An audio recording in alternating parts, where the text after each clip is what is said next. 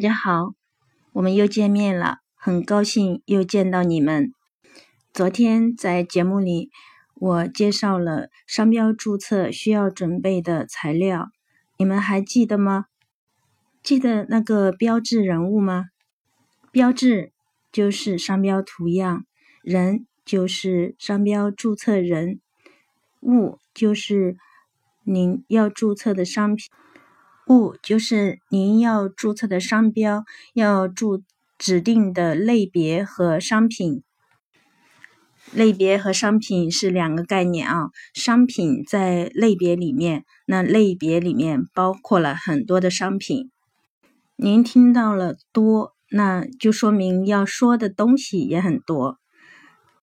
从今天开始，可能接下来连续几天，我们都要介绍。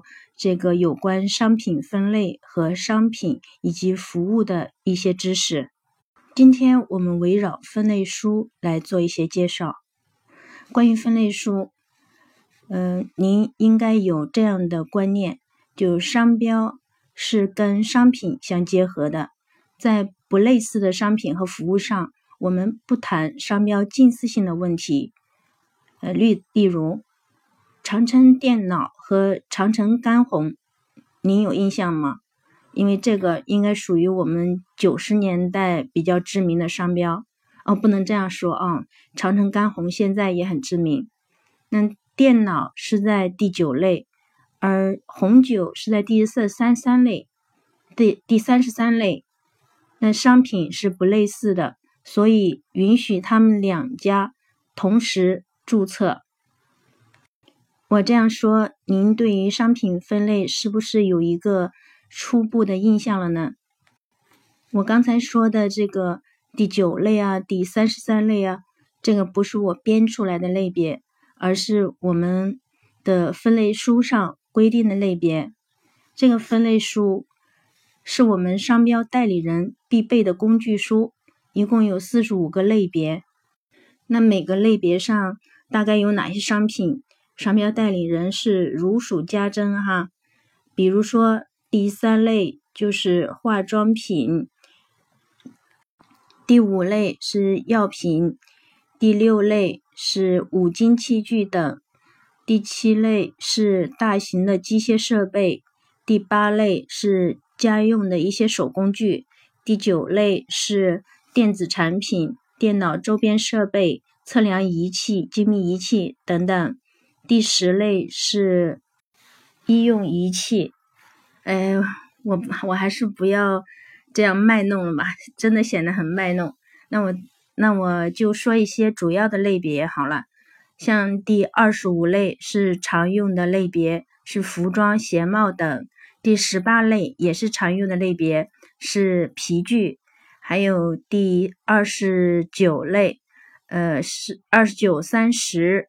是食品，啊，三十二是饮料，三十三是酒水。那刚才还漏掉一个重要的类别，是第二十八类玩具，第十二类汽车，第十四类珠宝首饰。从第三十五类开始是服务，那第三十五类著名的电商，嗯，连锁经营的商业管理。等等都是在这个类别。第三十九类物流，第四十一类教育和文艺表演，第四十二类技术研究、计算机软件设计，第四十三类呃是餐饮和住宿服务，第四十四类医疗服务，第四十五类法律服务。为有形财产和个人提供实体保护的安全服务等等。那这些我刚才说的第多少多少类，一共四十五个类别是大类。那大类里面又分小类，每一个小类是，比如说，嗯，四三零幺是餐饮服务，和四三零几的什么什么，嗯，动物的呃饲养服务，它不属于是类似的服务。那商品也是一样的，比如说在二十九类二九零幺的商品和三十类三三零呃零几或者是二九零几的那个商品，如果没有特别说明的话，一般都不认为是类似商品。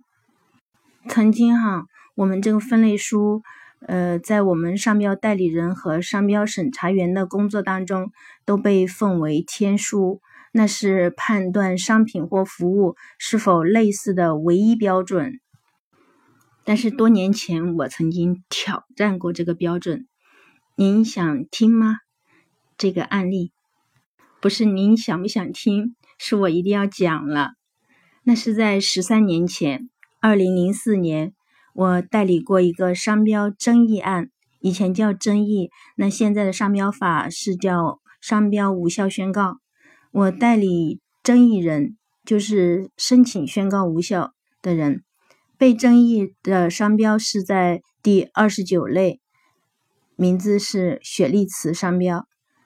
雪是大雪的雪，丽是美丽的丽，糍是糍粑的糍。嗯，它指定的商品包括有油炸土豆片呀、山楂片啊、蜜饯等商品。那我的当事人呃引证商标，我们当事人注册的商标，在他之前是在第三十类。那他指定注册的商品呢是糖果，那他第三十类的这个商标和刚刚就是在后申请这个被争议商标是一模一样的三个字“雪莉瓷”，只是字体不同。这个案子可是一个烫手的山芋啊，因为是要实现跨类保护，那如果不认定驰名的话，这种可能性比较小。或者说非常非常的小，那我们就主张，嗯，认定引证商标为驰名商标，准备了有大概一千页的呃申请文件，包括了一些证据。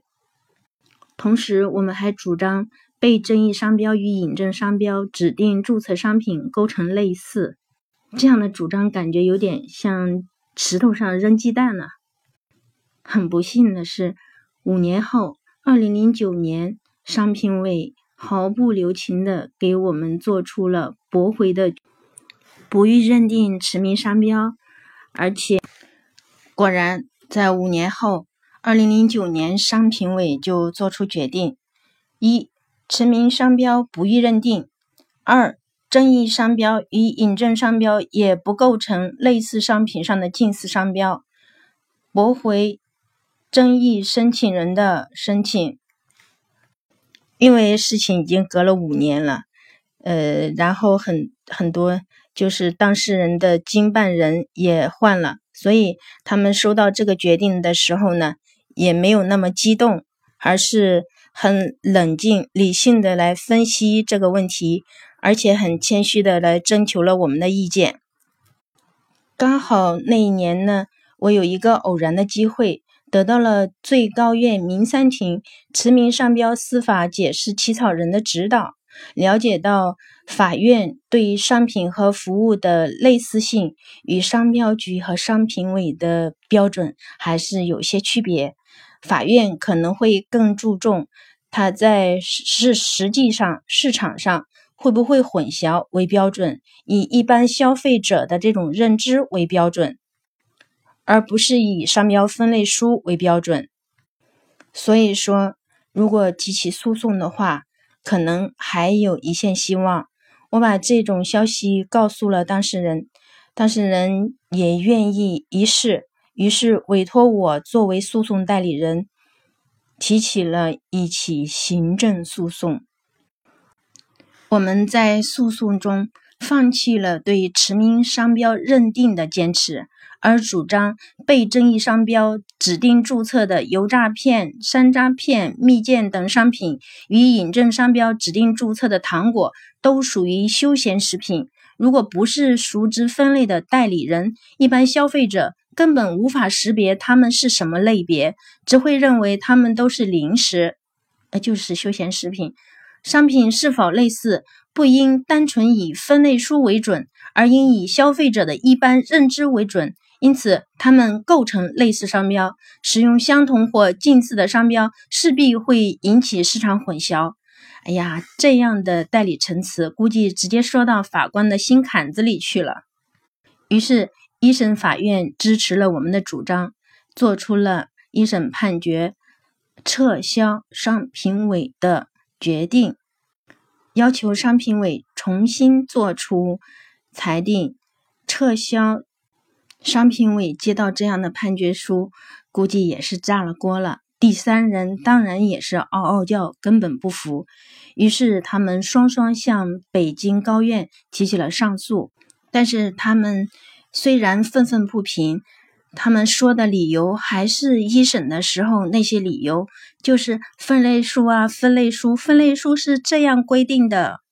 如果二审的理由和一审一样的话，那基本上还是跟一审一样的判决了。所以，二审法院维持了原判。收到生效判决之后，第三人还是不服，又向最高人民法院申请再审。说起来，这件事情也很神奇。这个再审的申请刚好送到了一开始指点我的那个老师手上。再审的理由和二审的理由没差，所以再审也被驳回了。从那以后。我们时而会看到商评委有一些不主张驰名而跨类保护的决定出现，感觉分类书的权威似乎没有像以前那样权威了。我举这个例子，主要是想说明，商品类似性的判断应当以一般消费者的眼光来判断，而不应该以专业眼光来判断。在一些呃，冲突的情况下，可以从这方面去寻找出路，但这并不等于是我要挑战这个分类书的权威。那即使是现在，分类书仍然是判断商品和服务类似性的重要参考，所以大家还是不要忽视。今天我先讲这些，时候不早了，大家晚安，明天再见。